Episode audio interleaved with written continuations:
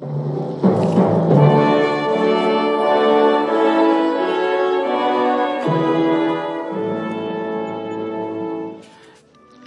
es primer domingo después de Navidad y cuarto de diciembre de 2021.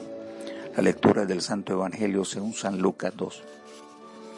Los padres de Jesús iban todos los años a Jerusalén para la fiesta de la Pascua.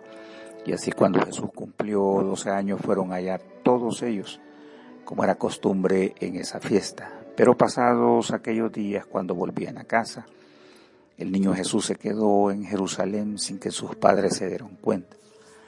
Pensando que Jesús iba entre la gente, hicieron un día de camino pero luego al buscarlo entre los parientes y conocidos no lo encontraron. Así que regresaron a Jerusalén para buscarlo allí.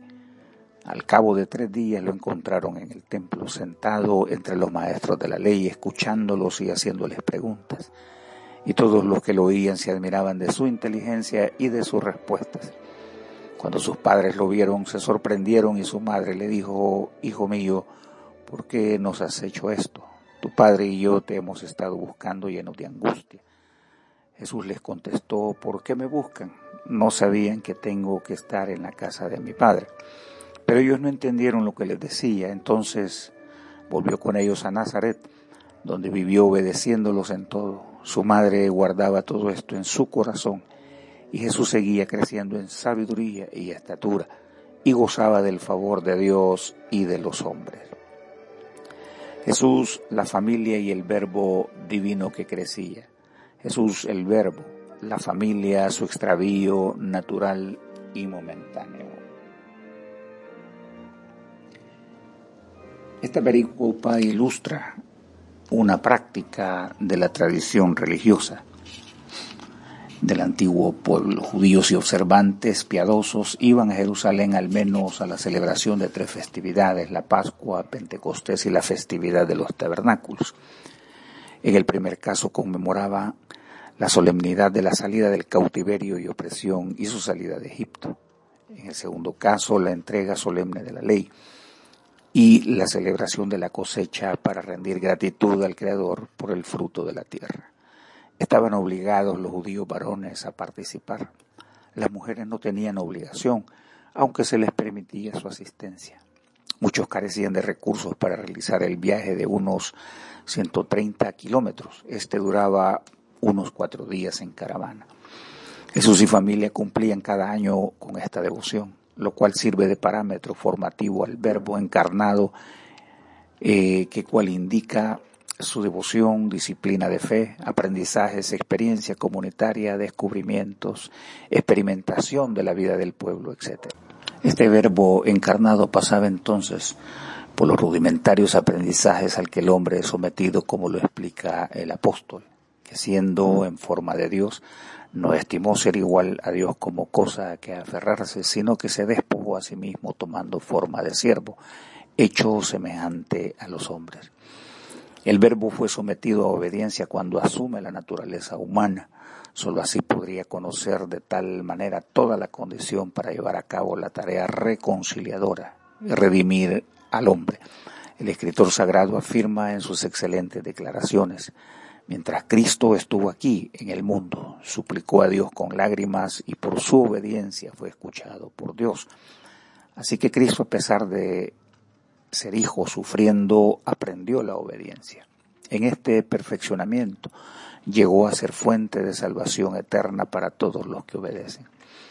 El incidente por su falta de sujeción y extravío familiar muestra a Jesús que crecía como un niño en su ámbito natural, sujeto a las condiciones humanas. Además demuestra que sus padres eran tan terrenos y vulnerables como nosotros en cualquier época.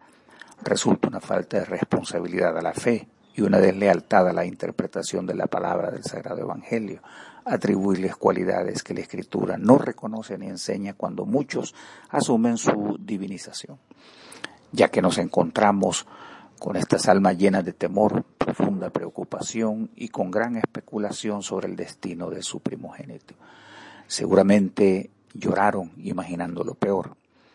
Para el caso en mi país se extravían niños, adolescentes, jóvenes, que producto de la violencia irracional y pecaminosa hacen desaparecer para nunca saber de ellos. La ausencia de Jesús evoca ese dolor de las madres que hoy día lloran a sus hijos, los cuales no volverán a ver. José, María, familiares y amigos se solidarizan para construir esperanza en Dios en la búsqueda de los niños perdidos. A todos en el mundo que han dejado su huella de vida y que nunca supimos de ellos y que aún su memoria nos habla y están en el corazón de los que sufrirán su ausencia hasta el final. Nuestro reconocimiento y sentir por su pérdida. Recordamos que Dios es nuestro buen pastor y que más allá de ese valle de sombra y de tinieblas, aquellos que estaban juntos, seguros de cierta forma, como las 99 ovejas, deciden ir en su búsqueda, dejar su seguridad hasta encontrarle. Podemos estar confiados en su bondad. Con el salmista aguardamos en sus palabras, este Dios es Dios nuestro eternamente y para siempre. Él nos guiará aún más allá de la muerte. Jesús, alegría y esperanza de su encuentro. Es un alivio educar a los hijos y que por su conducta sepamos el lugar donde buscarlos.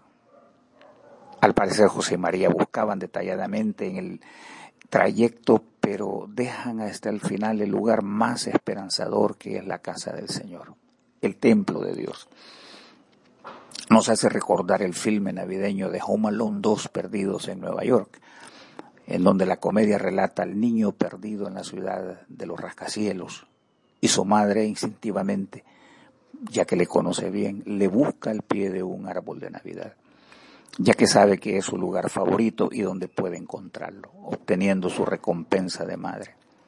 Así Jesús es encontrado en franco diálogo con los sabios y conocedores, donde gana su admiración y nos demuestra su condición humana de desarrollo al igual que el jovencito Samuel en el antiguo tiempo, donde cada año era visitado por su madre mientras aprendía mediante el servicio en el templo, siendo instruido por los sabios maestros y guiados por el Señor como líder indiscutible del pueblo. Dios ha usado maneras para instruir a sus hijos, lograr sus propósitos, que sus nuevas generaciones aprendan los misteriosos caminos donde el Señor lleva a cabo sus planes a través de la educación. El profeta nos indica la amplitud de la voluntad del Señor a través de la instrucción y todos tus hijos serán enseñados por el Señor y grande será el bienestar de tu pueblo. Grande es este nuestro Dios que tiene a cargo la inmensa tarea de educarnos para hacer su labor. Sin educación, sin conocimiento, muere la esperanza, fenece el pueblo a causa de la ignorancia. Además, sus ovejas corren el serio peligro de ser presa fácil de los lobos rapaces que no descansa para infligir daño al alma de los escogidos. Jesús y su ejemplar actitud de encontrarse con la luz de la palabra y de los misterios del reino de Dios nos modela de tal manera que insta al hombre simple a sentarnos bajo la tutela del Espíritu de verdad. Es interesante que ese verbo eterno en su condición terrena deba ceñirse a los niveles rudimentarios del hombre. Sin embargo, lo hace para demostrarnos la incesante necesidad de crecer constantemente para servir a otros. Jesús no tenía necesidad porque siempre fue el conocimiento en pureza, la razón en plenitud, el diseñador de las leyes que sostienen el universo y su creación. En otras palabras, ese logo hablando con los doctos del pueblo, develando los misterios eternos, abriendo el entendimiento espiritual. Y, hermanos, en ese medio sus padres hallan el consuelo de su encuentro. Su tristeza se vuelve alegría, surge la esperanza en medio de su frustración. Ir al encuentro de Jesús supera cualquier condición deprimente y prevaleciente en su luz y amor. Encontrarnos con Él es llenarnos de gozo en el Espíritu y ser objeto de su plena redención. Es alegría de la mujer pobre al hallar su dracma o moneda de escaso valor, pero a la vez muy valiosa para ella. Es el inmenso gozo del pastor al encontrar a su oveja amada. Jesús objeto de sujeción y obediencia, así crecía el Hijo de Dios. La protesta de su madre no se deja esperar, reclama por las acciones negativas, la falta de consideración hacia la familia, parientes y amigos, ya que todos se han organizado en su búsqueda, sus padres cumplen el deber, y le llevan al hogar. El texto afirma que vive en sujeción obedeciéndoles. Obedecer es fundamental para el servicio. No hay progreso en el reino si no practicamos la obediencia a sus mandamientos e instrucciones. Mateo escribe, enséñenles a obedecer todo lo que les he mandado. Por mi parte, yo estaré con ustedes todos los días hasta la consumación de los tiempos. En su reino hay disciplina del más alto nivel. El desgano, la indiferencia e irresponsabilidad tienen un costo elevado del cual debemos prevenirnos. Aunque el niño Jesús quiere entrar en la lucha de inmediato, la proclamación nos enseña que debe aprender a ser niño, a disfrutar de las bondades y cuidados en el seno familiar, sentir la seguridad de la protección de sus padres, fortalecer los lazos entre sus hermanos, intercambiar el interés y construir relaciones con sus amiguitos y la comunidad, etc. No en balde dicen de él en su comunidad muchos años después. Y todos hablaban bien de él y se maravillaban de las palabras llenas de gracia que salían de su boca. Y decían, ¿no es este el hijo de José? En otra parte dice, ¿no es este el carpintero, el hijo de María y hermano de Jacobo? José, Judas y Simón, ¿no están sus hermanas aquí con nosotros? Y se escandalizaban a causa de él. También el texto afirma que había de desarrollo, crecimiento en cuanto a su sabiduría y estatura, desarrollaba en cuanto al favor de Dios y crecía en favor de los hombres. Jesús crecía como debemos crecer todos.